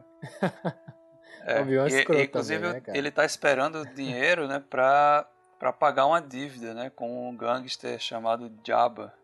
Aham. E, e- e talvez o fato de Obi-Wan oferecer tanto dinheiro seja justamente para talvez ele tenha lido a mente de Han Solo, sei lá, para que ele possa pagar a dívida, ele possa ficar mais satisfeito ainda com o fato de estar ganhando o suficiente para pagar essa dívida e fazer o serviço sem reclamar, né? Mas ele reclama mesmo assim, né? aham. É o Han É, Solo, Han né? Solo. E pra, pra- colocando mais, mais Que que- curiosidade aí com relação ao Han Solo, é, um dos atores que talvez fosse interpretar o Han Solo é o Kurt Russell e o Kurt Russell. Opa. Isso, o Cash de Tango e Cash, que Thiago uma vez me falou que ele Sim, parece muito ter bom. uma cara de um bebê gigante. Mas felizmente, felizmente depois da, do- dos testes quem foi escolhido foi o, o Harrison Ford. Sim, e, e também no- nos roteiros originais, Han Solo seria um alienígena. É verde. Aff, É, um alienígena Seria verde. Nossa. É, e já pensou, rapaz, Kurt Russell verde? Seria bacana, né, cara? Não, é- aí uma coisa é, sobre o Han Solo, né? É que ele é um personagem, assim, é uma figura típica nessas histórias, né? Que ele não é um, digamos assim, ele, ele, é, ele, ele não é um herói, né? Exatamente. Ele, ele é um, um marginal, ele tá assim num, numa posição assim meio ambígua moralmente falando, né? Você não sabe muito bem se ele é confiável, se ele, ele pode trapacear, né? Você pode espe- espera que ele talvez trapaceie. É, e, e muitas vezes esse tipo de personagem né, aparece é, depois para se revelar como um, uma- um ponto crucial na história. Né? Eu, eu, eu lembro que quando eu, a primeira vez que eu li O Senhor dos Anéis, quando eles encontram o Passo Largo né, na, na estalagem, os hobbits encontram o Passo Largo, eu lembrei Eu imediatamente gosto de desse. Han Solo, porque era uma figura sombria assim que ninguém sabia quem era, ninguém sabia se podia confiar mesmo, né? Ele, ele se escondia e tal. E depois ele era, na verdade, um herói, né? Da... E, e o Han Solo acontece mais ou menos a mesma coisa. Ele é um contrabandista, ninguém sabe que lado ele tá, ninguém sabe se ele vai ser. vai cumprir o, o combinado. Ele, ele, não, ele não se importa, ele não se importa com os rebeldes, não se importa com o Império. Ele quer ganhar o dinheiro dele, Isso. pagar o Jabba, né? E, seguir É, Até porque é, é, quando eles ele- contratam o Han Solo, na verdade estão contratando mais ou menos como motorista. A missão dele é só levar o pessoal até a Al- Alderaan, né? Não precisa ter tanta confiança, é só levar pra lá. Diferente do, do Passo Largo que, se eu não me engano, ele ia guiar o- os, os pequenos, né? É. E é diferente, né? Mas eu entendi a semelhança, entendi a analogia, realmente tem, tem a ver. Você não tem como confiar no, no, no contrabandista, né? O cara que pega no bar, paga, oferece o dinheiro e tá ali envolvido com um monte de bandidos, inclusive devendo a um, um- um bandido ainda mais perigoso, que era o Jabba, né? Provavelmente ele poderia tentar fazer alguma besteira justamente motivado por isso, por estar devendo, tentar roubar, roubar eles, tentar faz, fazer eles de refém, alguma coisa do tipo. Realmente não tinha como confiar. Jabba the Hutt. Jabba the Hutt nesse filme ele, ele é modificado, né? Assim, na versão mais nova, acho que é a do Blu-ray, é a que eu assisti aqui, é, ele tá ele tá em todo em CG agora, Ah, porque é né? o seguinte, essa cena, na primeira versão do filme, não, não existia. Essa cena aí. Ela tinha sido gravada com um ator. Inclusive, eu vou, vou até botar depois aí o, o link para vocês verem o vídeo. Foi gravada com um ator interagindo com, com Han Solo, né? Como George Lucas não tinha tecnologia avançada o suficiente para fazer aparecer o Jabba, então ele deixou essa cena de lado. A partir do momento em que ele, que ele passou a ter essa tecnologia, aí ele incluiu essa cena e botou o Jabba por cima do cara lá em CG. Ficou massa, ficou, eu gostei da cena, eu não lembrava disso. É, não. pois é. Ele conversa com o Jabba, frente a É, frente. né? exatamente. E, e a- inclusive no finalzinho dessa cena aparece Boba Fett, né? Sim, é, Não ele sei, tá se lá. você- não sei se vocês viram. Ele tá lá, ele aparece assim rapidamente, Aparece? é, meio de. É, de é como se assim. ele, ele trabalhava para pro Jabba também, né? Essa cena, o Jabba foi atrás do, do Han Solo no local onde estava é, estacionada, entre aspas, é, a né? Millennium Falcon, né? E tá o Jabba e um, alguns é, bandidos, né? Ao redor, como se tivessem ido capturar ele, o Han Solo. E um dos que tá lá, juntamente com o Jabba, é o, o Boba Fett. É, ele aparece rapidamente. Porque, assim, ele- antes de, de Han Solo encontrar Jabba, né, ele encontra Grido, né? Que é um caçador de recompensa que está a serviço de Jabba. É como se Jabba tivesse chegado lá, mandado Grido pegar o Han Solo, né? Não, Mas na verdade o Grido fala, né? O, Jabba colocou um preço na cabeça do, do Han Solo. Então já tinha um pessoal procurando por ele Sim. para receber a recompensa. O Grido foi o primeiro que encontrou e, e levou um tiro É. do Han Solo. Então os outros estavam lá já atrás dele Foi. também, já por conta da recompensa. Aham. É, então, é quem atirou primeiro. Ah, eu botei essa cena, eu botei essa cena, cara, umas 10 vezes aqui, foi o Han Foi, Solo. né? É, que eu acho que tem muito mais a ver. É, é- Ah, é muito rápido, é como, é como faroeste, É. cara. Ali era É, faroeste. dizem, dizem que na É, versão original o, o Han Solo atirou primeiro e num, desse, num desses milhares de remakes que o George Lucas fez, eles colocaram o Grido atirando primeiro para não dar ao Han Solo a ideia de que ele é um, um filho da mãe, né? Que resolveu matar o cara. E sim que ele atirou para se defender. Apesar de que a, a diferença de tempo entre um ter atirado e o outro, não dá para dizer que o Han Solo reagiu ao tiro, né? Os dois atiraram para matar mesmo. Pois é. é. Os dois estavam apontando o, o arma pro É, outro. Eles podem então, ter tirado ao mesmo tempo, mas, mas é ali- importante que você coloque a ambiguidade do, do personagem né, nesse, nesse ponto, né, porque ele não, não tinha nenhuma moral ali para defender né, nesse. Estava a questão de sobrevivência para ele, que depois, posteriormente, né, ele vai mudar e vai se tornar um, é, um guerreiro da, da rebelião mais ético, né? Sim, sim. Vai pegar a princesa, pô. Ela gosta, ela gosta, ela gosta do. Ela gosta do safado. Ela gosta do safado. Cafajeste. Cafajeste, mulher de bandido. Princesa Leia, mulher de bandido. Esse é o, é o título do, do, do, podcast, do episódio. Princesa Leia, Esse mulher cara, de assim, a bandido. gente pode dizer que é um bandido, né? Amor bandido.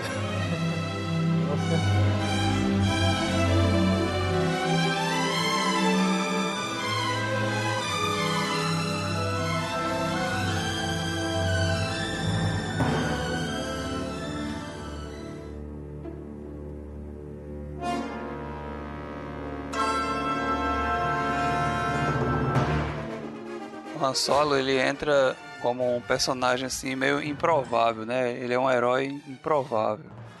Como ele, ele é contrabandista, um criminoso e tal, né? Você não, não imagina assim que ele vá se tornar um herói, né? E eu, eu acho que tem um, um, ponto interessante aí que eu até coloquei como ponto de pauta, né? Que esse grupo é, de protagonistas, né? Formado por Luke, Obi-Wan, Han Solo, Chewbacca, R2-D2, C3PO e a Princesa Leia, ele é um grupo de heróis improváveis, né? Porque primeiro que, que dois robôs atrapalhados, né? São, enfim, não, não são, não se espera deles que eles sejam heróis, né? Um criminoso, né? Um jovem fazendeiro, né? Que é o Luke. Um velho, né? Que, que ninguém sabe se ele, se ele ainda tem poder mesmo para lutar. E uma princesa, né? Geralmente as princesas são donzelas em apuro, né? E, e, e, embora nesse caso ela apareça como a donzela em apuro a ser resgatada no, pelos heróis no, na Estrela da Morte, né? Que é como se fosse a princesa presa no castelo.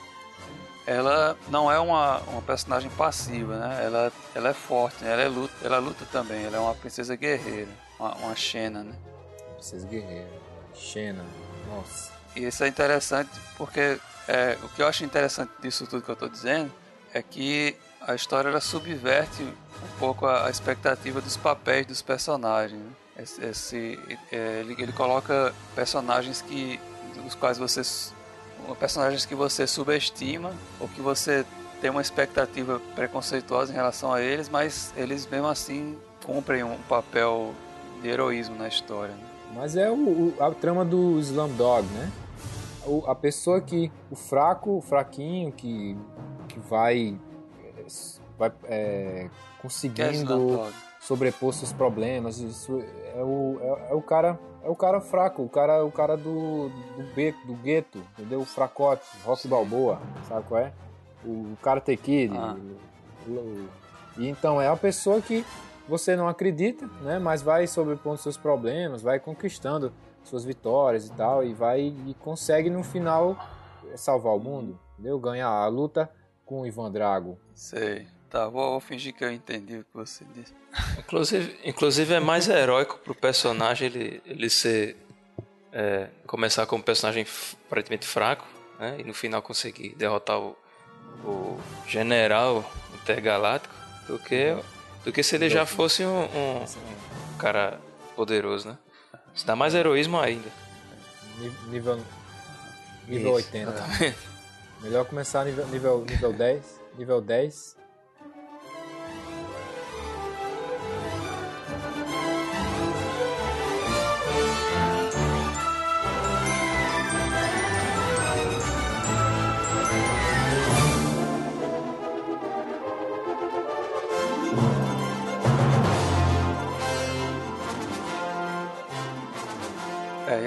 gente passa para o resgate da princesa, né? Que acho que essa é uma das cenas mais importantes do, do filme, que mais até mais longas assim, né? Que é quando os esse grupo é, liderado por Obi-Wan chega a Alderaan, né, encontra apenas destroços, né?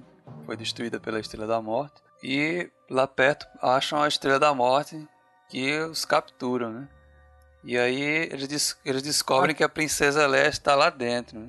É incrível porque eles estão perto da de, da, de, da, de Alderan. Qual é a estrela que tá o, o planeta que é destruído? Alderan. Da, da é Alderan. Planeta é. Alderan é destruído. O, o Star Destroyer está lá perto e é, eles dragam, eles puxam a nave do Han é, Solo. É, com raio trator. Raio é. trator, olha só.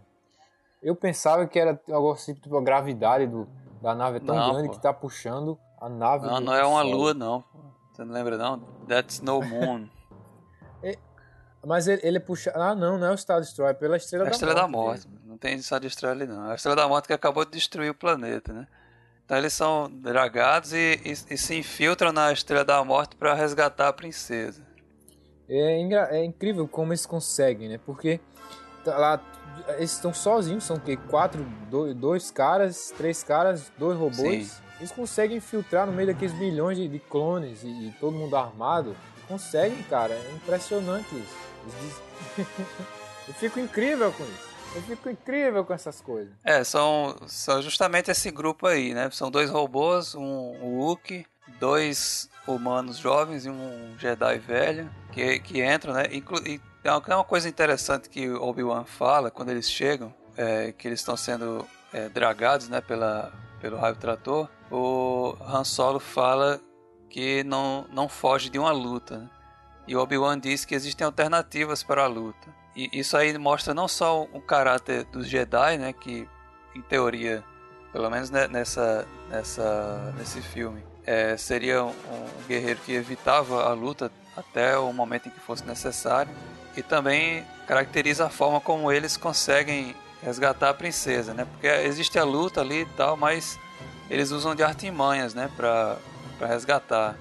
E, e, ele mesmo, o próprio Obi-Wan também, ele se infiltra e consegue desligar o, o raio trator, né? Apenas se esconder, ele evita o confronto. O confronto do, de Obi-Wan vai ser só com o próprio Darth Vader, que é o nêmesis dele nesse filme.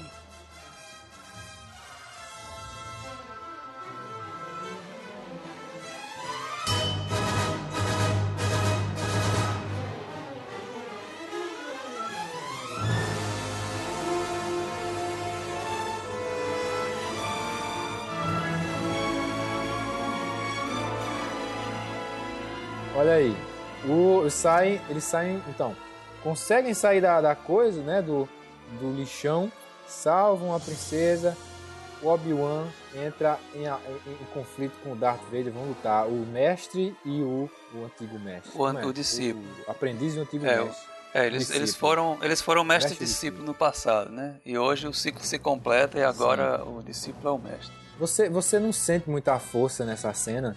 Assim, porque o filme começa, a história começa no meio, você não sente muita, muita força, assim, poxa, olha só, o, o Anakin vai lutar com, com Obi-Wan de novo pela última vez, olha que foda. Porque você não, não viu o primeiro episódio, nem o segundo, é. terceiro, então, pra mim não, foi, não fez muito impacto. Não sei Cara, pra vocês. Eu, eu é lembro foi. que, assim, de ter assistido pequeno, né? E assim, achar que aquilo era bem significativo. Tanto que é, não só a história que Obi-Wan fala, né, de que Darth Vader era também discípulo dele antes e que se voltou para o lado negro, e quando os, esse grupo chega na Estrela da Morte, o Darth Vader percebe uma presença, né, ele fala, estou sentindo uma presença que eu não sinto desde aí sai, né? Então, ali você Exato, já começa a é. perceber, é. e aí quando eles se encontram mesmo, né, é, e, e aquela, aquele duelo é interessante porque ele não se foca muito na luta em si, mas no diálogo deles, né? E no diálogo você percebe uma tensão que fica um mistério ainda, claro que fica ainda sem entender, mas eu pessoalmente acho, acho boa a cena, assim. Poderia é, ter sido melhor talvez, mas eu achei boa essa apresentação do conflito deles e, principalmente da solução de, de Obi-Wan, né, de se sacrificar para que Luke possa se, é, se impor como o um novo herói, né? Porque é como se o mestre estivesse abrindo espaço para o herói se desenvolver, né? Tomar e, e, e entrar em cena. Ele, ele estava ali como guerreiro, mas ele já, o tempo dele já tinha esgotado, tinha chegado o tempo de Luke ele tinha que sair de cena para é, ajudar Luke de outra forma, né? Para Luke se desenvolver e se tornar o novo guerreiro. É, né, na, no Herói de Mil Faces, do Joseph Campbell, que a gente tem falado muito, que o Obi-Wan Kenobi, ele aumentou, até esse momento, o mentor do Luke Skywalker.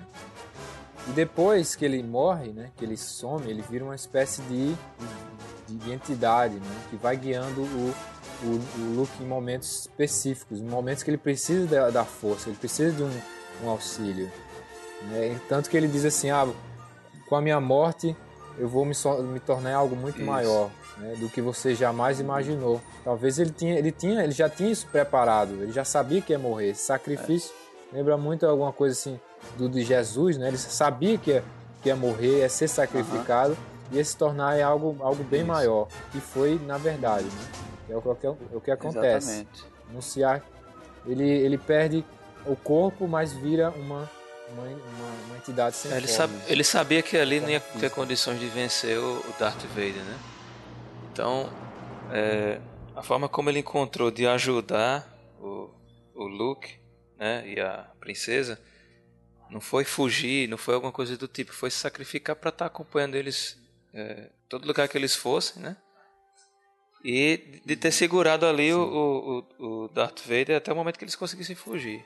Então ele ficou é. lá enfrentando Isso. o Darth Vader, deu a oportunidade deles fugirem.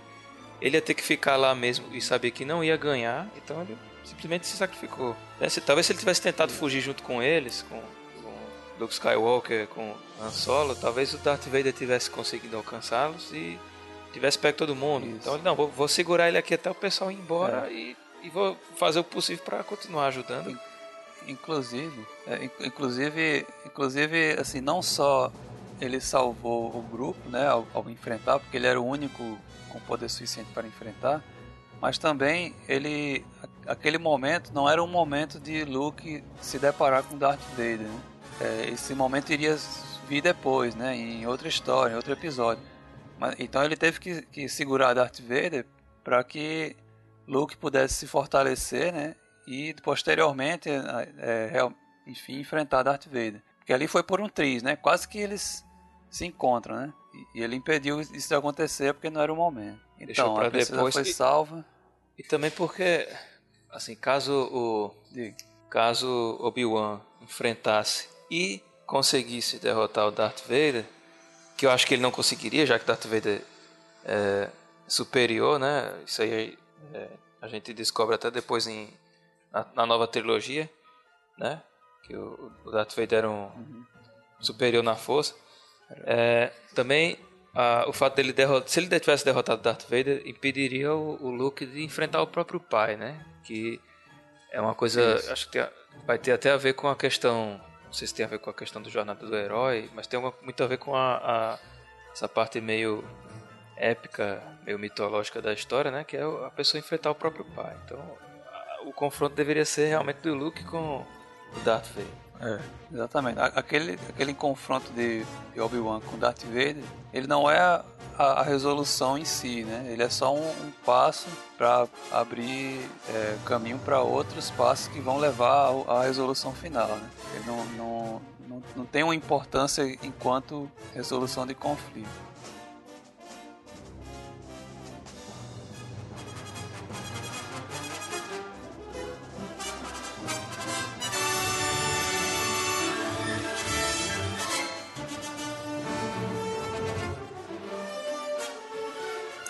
O, logo após isso, eles vão para uma base, não é? Uma base rebelde, onde tem uns, eles vão preparar um ataque contra a Estrela da Morte. Porque é, eles, eles já sabiam né, que tinha um ponto fraco, a Estrela da Morte tinha um ponto fraco. E daí é onde o Luke, o Luke Skywalker ele se mostra como um piloto, um piloto muito bom, um piloto foda. Pode falar fuderoso, pode falar fuderoso. E vai... Piloto fuderoso. É, entre foda e fuderoso não tem muita diferença e é lá que, nesse momento, no momento final mesmo, que eles estão. Só, só havia a nave dele e o do Darth Vader, uhum. que ele ouve a voz do Obi-Wan uhum. mesmo e passa a, a, a, agir pelo instinto, né? A usar a força. Né? É um dos primeiros momentos que ele começa a usar é. a força, o Luke Skywalker. E ele vira o herói é. mesmo, porque é o único que vai consegue dar um tiro certeiro uhum. lá no, no ponto fraco da Estrela da Morte. Agora, uma coisa que, que eu acho interessante nesse ponto, nesse momento, é porque eu lembrei, é, remontei aquele momento em que o Darth Vader fala com um dos oficiais, né, que ele está preocupado com a falta de fé deles na força, né. É, assim, é, é como se tava todo o corpo de oficiais do Império estava super confiante na tecnologia, no poder da, da Estrela da Morte, né, no poder dos seus é, da sua frota de caças e tal. E Darth Vader era o único que estava ali preocupado é, com o fato de que a força poderia ser mais poderosa do que a tecnologia. Tanto é que, que o próprio Luke faz isso, né? Ele, ele deixa de lado um pouco a tecnologia naquele momento, é, passa a confiar em si mesmo, na própria força e consegue executar a missão, né? Quer dizer, o, pró o próprio Sim. Darth Vader, que, é, que, que nessa história é um vilão, né? Ele já previu a possibilidade deles, deles perderem. E, e, nesse, e nessa, nesse momento em que há o confronto entre Luke, que na verdade o confronto maior aí não é nem entre Luke e Darth Vader, é entre Luke e Moff Tarkin, né? O, o Moff Tarkin ele se mostra como uma figura extremamente arrogante que é, tem certeza que a Estrela da Morte vai conseguir destruir a, a base rebelde e não, e não vai ser derrotada. E o Luke Skywalker, ele nesse momento em que ele abre mão da tecnologia para usar a força, ele está sendo humilde, né? Então é, é, é, meio que a vitória entre a humildade dele de, de se entregar à, à intuição, né? E é, a vitória sobre a arrogância do Império, né? De, de achar que, que são indestrutíveis. E, e eu acho... A, eu, a fé contra a tecnologia. Isso, eu, eu acho, assim, é uma, é uma interpretação é, minha que Darth Vader sobreviveu no final porque ele também foi humilde nesse momento. Né? Ele resolveu ir para o fronte de batalha. Você nem imaginava assim que ele, que ele fosse pegar uma nave e ir junto com os, com os outros soldados, né, na, na para enfrentar diretamente os, os rebeldes. E ele vai lá, né, como ele é um piloto, né, tal. Ele também Obi-Wan tinha dito que ele era um excelente piloto, tal. Ele vai lá e enfrenta diretamente na, na verdade, na nave. Na verdade, Obi-Wan disse que o pai de é, Luke Skywalker era um excelente piloto. Nunca falou do Darth Vader. Ah, é, é, é, é outra pessoa, é, tá, tá É outra pessoa, é outra pessoa. Nada a ver um com o outro. só, só que aí também tem uma outra, um outro elemento também que, que sem isso Luke não iria é, vencer, que é a aparição de Han Solo no final, né? Já lá no, no momento crítico. Ele, Han Solo volta, ataca Darth Vader, consegue evitar que Luke seja pego. E essa atitude de Han Solo também foi uma atitude de humildade, né? Ele, ele abriu mão do, do daquela ambição dele para naquele momento ele sabia, ele meio que se deu conta que ele poderia ajudar também e veio e, e foi fez, teve um papel crucial, tanto é que ele foi considerado um herói de, pela rebelião. Ele meio que se redimiu. Né? Exatamente. É. E é, quando o Luke abandona, no caso, o, o visor do, da nave, né? Que to, todos os, os rebeldes que estavam pilotando, de, tentando destruir a, a Estrela da Morte, estavam utilizando o visor da nave, né? Que apontava o local e o momento em que eles deveriam disparar a bomba que destruiria a Estrela da Morte, né? E Isso. eles erraram, né? Não lembro quem foi que errou, acho que algum piloto atirou e errou, né? E o, foi. O Luke Skywalker, no, no, momento que ia atirar, estava guiando também pela, pelo visor. Ele abandona, no caso, a, a tecnologia nesse sentido. Ele desliga o visor e vai simplesmente na intuição, né? Então, é. realmente, foi, realmente a gente fala que foi uma vitória da, meio que da fé contra a tecnologia, né? Mas de qualquer forma, é, eles ainda dependiam da tecnologia de certa forma porque estava pilotando a nave, né? Tava com, com a claro. com a bomba ali e o o Império ele tinha toda aquela tecnologia gigantesca, aquela Estrela da Morte, né? Uma estação espacial gigantesca, mas também o que quase salvou eles foi realmente a força também, que foi Darth Vader que foi lá pro meio da batalha para tentar pegar o, os, os rebeldes. Porque a, a própria Estrela da Morte, aquela estação gigante, disparava raio para tudo que é lado e, e, não conseguiu dar conta, né? E quem quase deu conta foi o Darth Vader. Então, do, dos dois lados, realmente, o, o, que fez maior diferencial foi realmente a força, né? Pro lado do, da, do Império não foi suficiente, mas pro lado do, dos rebeldes foi suficiente conseguir destruir a estação espacial gigantesca, né? E realmente foi uma vitória do, da força em relação à tecnologia.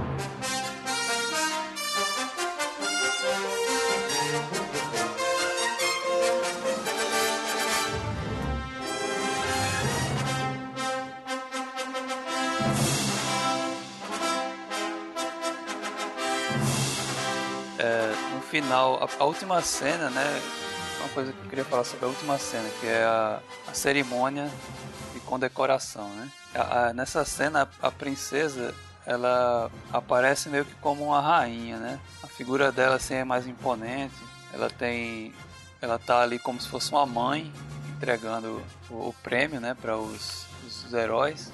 E é interessante dentro daquela questão, tava falando lá da, da afetividade, da sexualidade ela, ela dá ela olha para os dois heróis, né, com um olhar assim meio promissor, né, uma, uma coisa assim meio flertando com os dois e ali começa isso aí abre o, o possibilidades, né, para o futuro. O que, que vai acontecer a partir de então, né? com, com esses personagens, porque a gente não sabe, a gente viu que eles têm uma afinidade entre si, eles tem a cena em que eles comemoram todos abraçados, né, tal. Mas é, o que, que vai ser deles a partir daquele momento, né? Fica essa essa dúvida. Uma, uma coisa que, que eu acho que, que indica um pouco o que vai acontecer é uma cena em que Leia e Luke estão conversando sobre Han Solo. E Luke se lamenta por Han Solo não, não fazer parte mais da. não, não ajudar eles na, na, na Aliança Rebelde. E, Luke, e Leia fala que ele tem que seguir o próprio destino dele, né? É o caminho dele. Han Solo, enfim, é, é, tem o seu próprio, seu próprio caminho.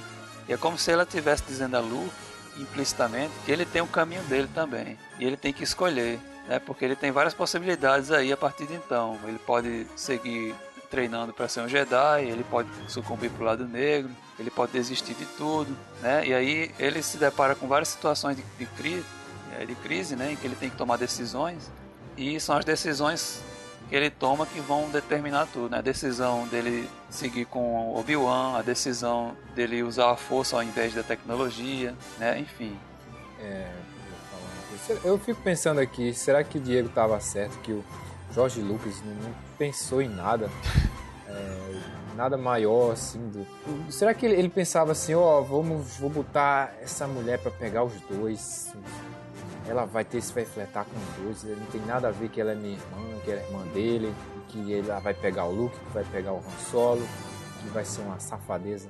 Mas depois ele pensou, né, no 5 talvez, não, ela vai ser irmã dele, não pode, tô, não é? Eu tô pode falando, cara, ele não pensou nisso não. ele, ele mudou, ele foi mudando, ele foi mudando. Pois é, ele, ele não sabe que Leia é filha dele, né? Darth Vader não sabe que é, e, e tortura ela e tudo, e e, inclusive, é, na ou, mensagem. Ou então sabe, né? E tem um. Então sabe inclusive... tem um desejo incestuoso sadomasoquista. Né? Não, isso não existe, não. Esses negócios de sexualidade, essas coisas de Freud, nada existe, não. Isso tudo é maluquice. Mas na, na mensagem. É. Na, na mensagem. É, é, é, acho... Freud dizia que essa, esse tipo de negação é, é comum nesse. Ah, é claro que ele disse. Ele, ele falou muita coisa. né? muito, Aí, muito conveniente. É, é aquela história. Eu, eu, crio, eu invento uma teoria e encho ela de, de defesas contra crítica, né? Não, isso aí é, você está negando é porque é pior em você. né? Te... Você, você tem problema, rapaz, com Cara, olha só, tem um, tem um escritor natalense, isso aí tô completamente off-topic, mas puxaram aí.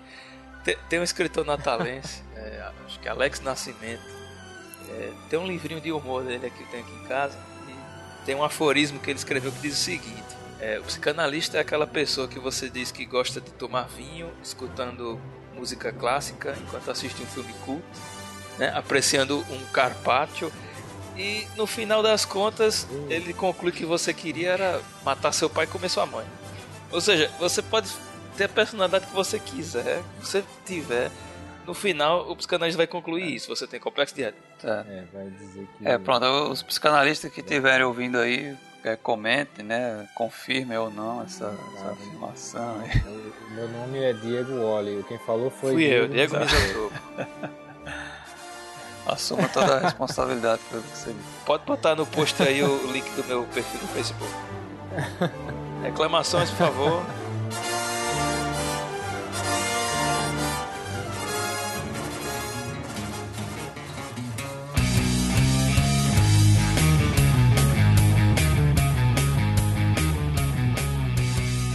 Considerando o universo expandido, considerando os filmes e etc., o, a franquia de Star Wars é considerada a franquia mais lucrativa da história.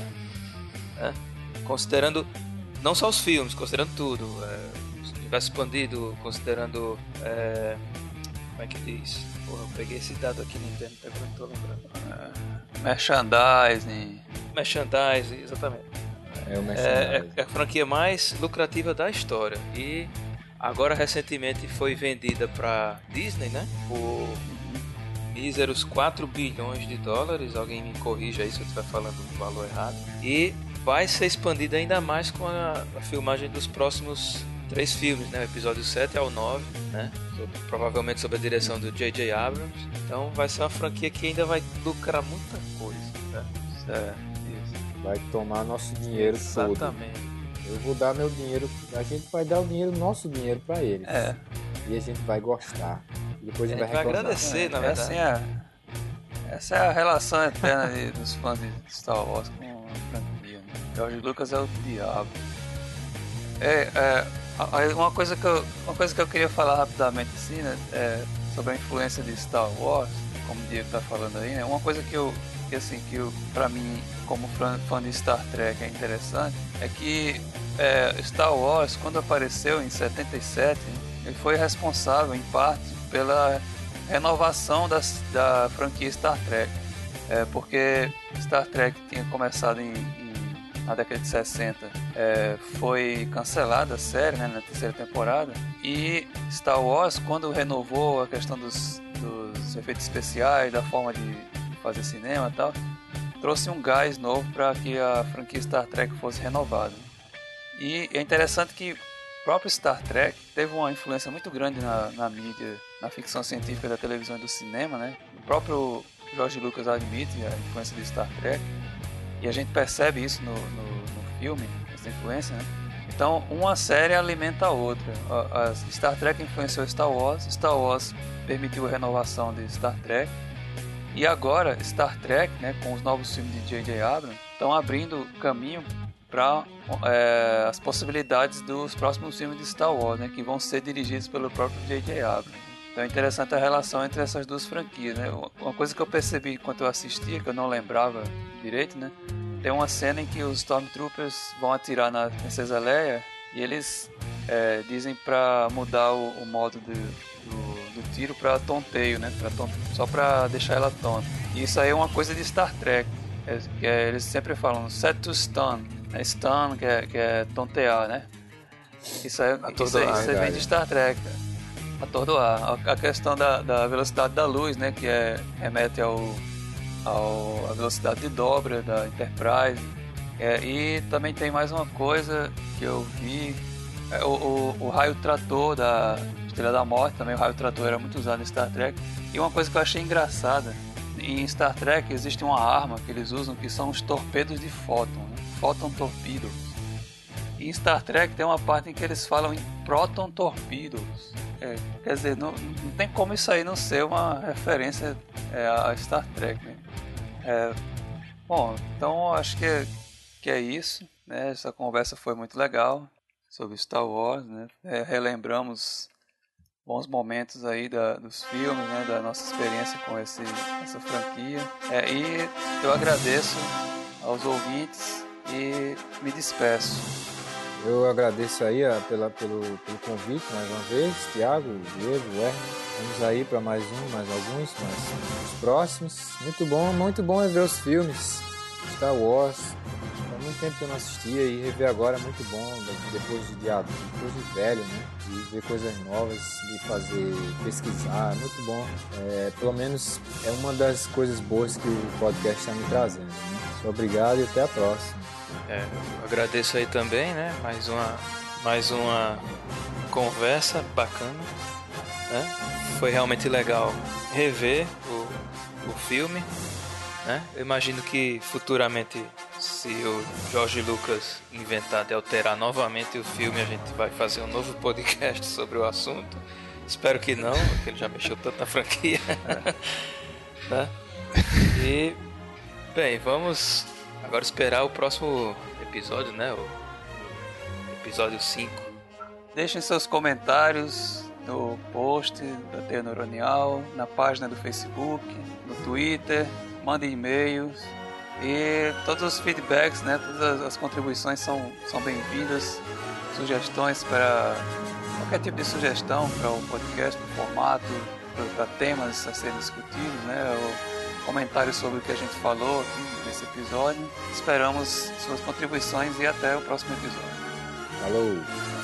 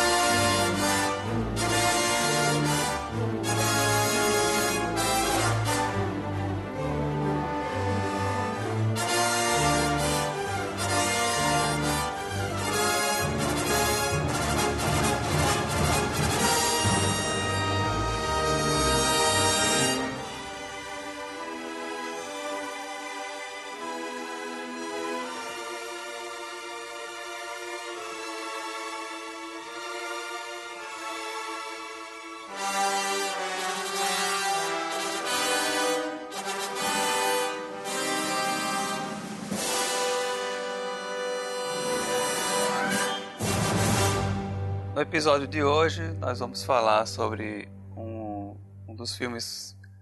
É... Não, peraí. No episódio de hoje, nós vamos falar sobre um dos. Tá, vou começar pela terceira vez. é, é, no episódio de hoje. Vontade, fala à vontade. Tá, tá, tá bom. É, acho, acho melhor não editar essa parte, não. Deixa do jeito que tá saindo.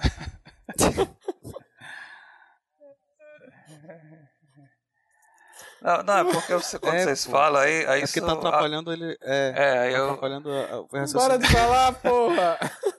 Todo mundo calado agora.